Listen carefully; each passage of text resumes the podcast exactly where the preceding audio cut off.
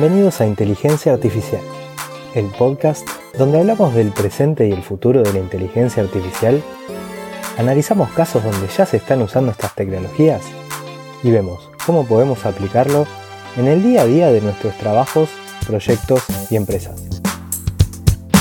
Yo soy Pocho Costa, ingeniero en sistemas, programador y amante de la tecnología, y me puedes encontrar en pochocosta.com donde ahí también vas a encontrar las notas del programa y otros medios para ponerte en contacto conmigo. Empezamos. Buenas, ¿cómo andan? Semana número 22 de este año 2020. Espero que estén de la mejor manera posible, sea donde sea que estén. La verdad es que esta pandemia se está haciendo interminable, o al menos para mí. Es una sensación de que los días pasan volando, pero a, la vez es como que esto empezó hace como un año. Pero bueno, la verdad nunca pensé que iba a decir esto, pero quiero que vuelva a la rutina. Es, terrible. Bueno, saliendo de esta catarsis, quiero aprovechar para agradecer a todos los mensajes que me estuvieron enviando en el formulario de contacto. La verdad que no, tengo palabras para explicar lo gratificante de leer esos mensajes eh, y que me digan que les gusta el podcast, todos con una onda súper positiva, me dicen cuál es el episodio que más les gustó. Eh, nada, la verdad que eso me, me llena de energía para seguir y además que es feedback súper valioso porque me ayuda a entender las preferencias eh, y, los temas que, prefieren escuchar. Así que bueno, muchísimas gracias eh, de todo corazón. Les cuento que hoy quise traer para hablar una noticia que surgió hace poco, eh, que me pareció súper, súper interesante, y es el proyecto que presentó Salesforce para simular una economía y encontrar estrategias impositivas que generen una menor desigualdad. Como siempre, eh, recuerden que se pueden suscribir al podcast en Evox, en, Spotify o en la plataforma de podcast que más les guste. Así no se pierden ninguno de los próximos episodios. Y que a mí me pueden encontrar en Twitter como arroba pochocosta, donde también los días viernes estoy compartiendo una especie de newsletter con tres noticias de inteligencia artificial que a mí me hayan parecido interesante eh, durante esa semana. Esto lo empecé a hacer hace un mes más o menos y parece que viene gustando, así que lo, voy a seguir haciendo. Eh, y bueno, ahora sí, vamos con el tema de hoy.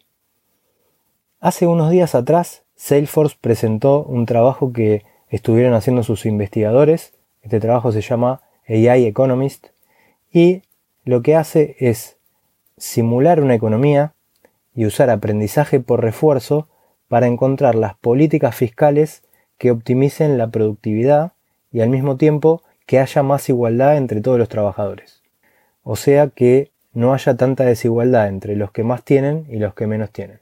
Este trabajo a mí me pareció súper curioso cuando me enteré, no, no, por el resultado en sí que, que esto haya generado, sino por el uso que se le está dando al aprendizaje por refuerzo, que me parece súper innovador.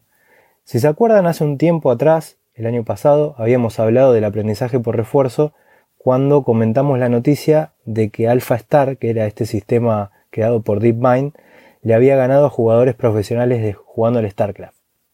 Y habíamos mencionado que DeepMind había conseguido también anteriormente ganarle a, a campeones de ajedrez y de Go. También relacionado con el aprendizaje por refuerzo, otra noticia que tuvo mucha repercusión hace relativamente poco fue el trabajo de OpenAI donde eh, agentes inteligentes aprendían a jugar a las escondidas. Esos son como los usos más conocidos del aprendizaje por refuerzo y, casi todos los más conocidos están relacionados con juegos.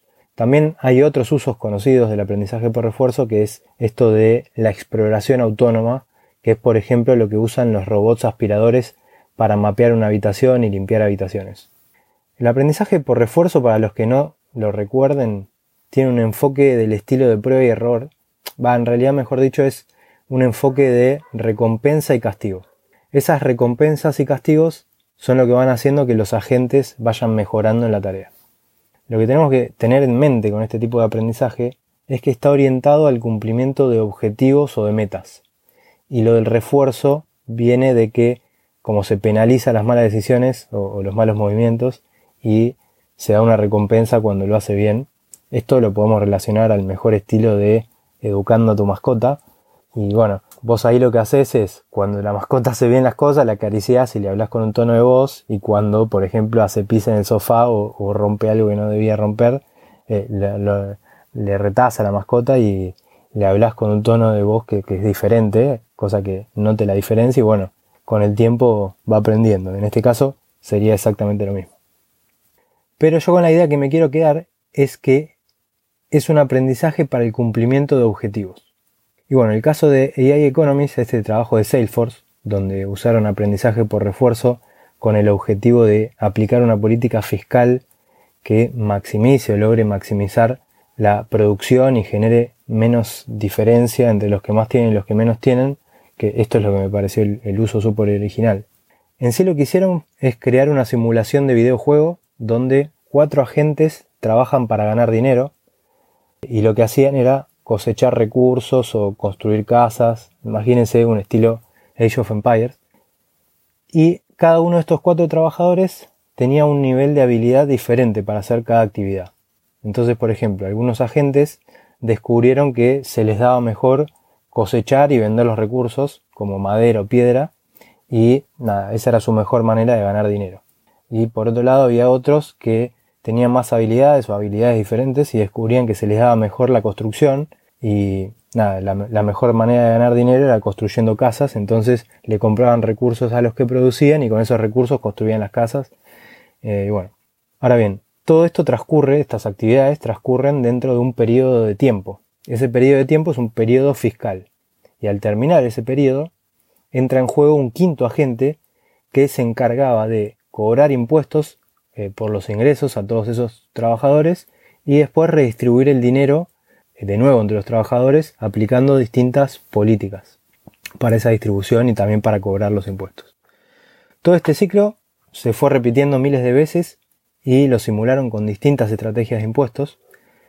Lo que simularon fue, lo simularon con un enfoque de libre mercado, lo simularon también con el enfoque impositivo actual de Estados Unidos y también con un enfoque teórico que fue propuesto por un español que se llama Manuel Sáez, yo la verdad que de economía no entiendo, pero nada, los que entiendan van tal vez lo conocen este, este enfoque teórico de Saez. Y después lo que hicieron fue que este quinto agente que recauda y redistribuye los ingresos use aprendizaje por refuerzo con el objetivo de encontrar los impuestos que consigan maximizar la producción y generar mayor igualdad entre todos los agentes. Y así poder comparar qué es lo que pasaba después de hacer muchas simulaciones con cada uno de esos enfoques.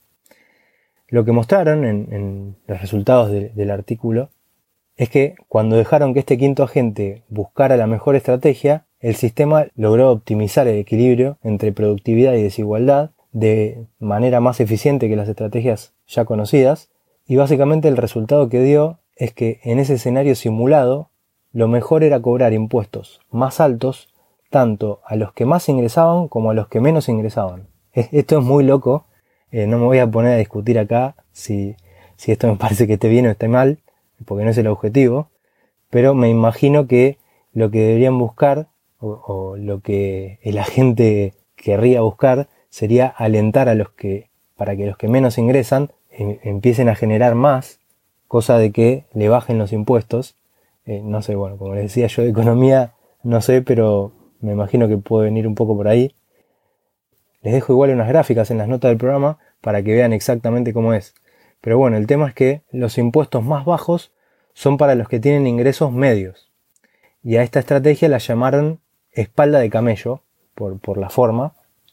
En realidad en inglés el nombre que es camelback. Así que bien, en principio en, sí el escenario es demasiado simple. Eh, claramente esto está muy lejos de una economía real donde un recaudador de impuestos tiene que estar todo el tiempo encontrando qué estrategias están, se están usando para evadir impuestos y teniendo que implementar nuevas medidas o controles.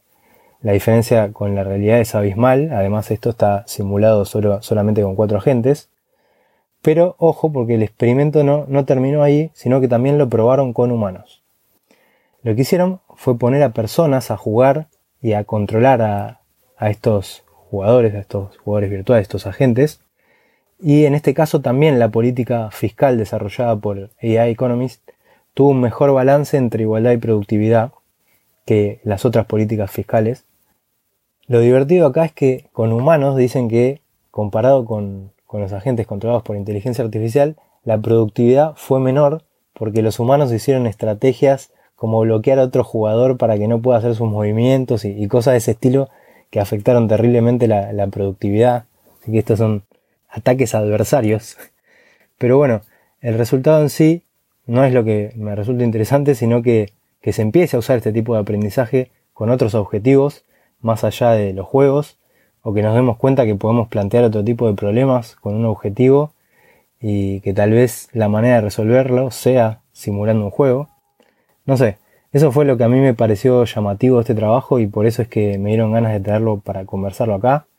Además, no sé qué les parece a ustedes, pero a mí me parece bastante copada la idea de que los gobiernos usen inteligencia artificial y datos para simular estos escenarios.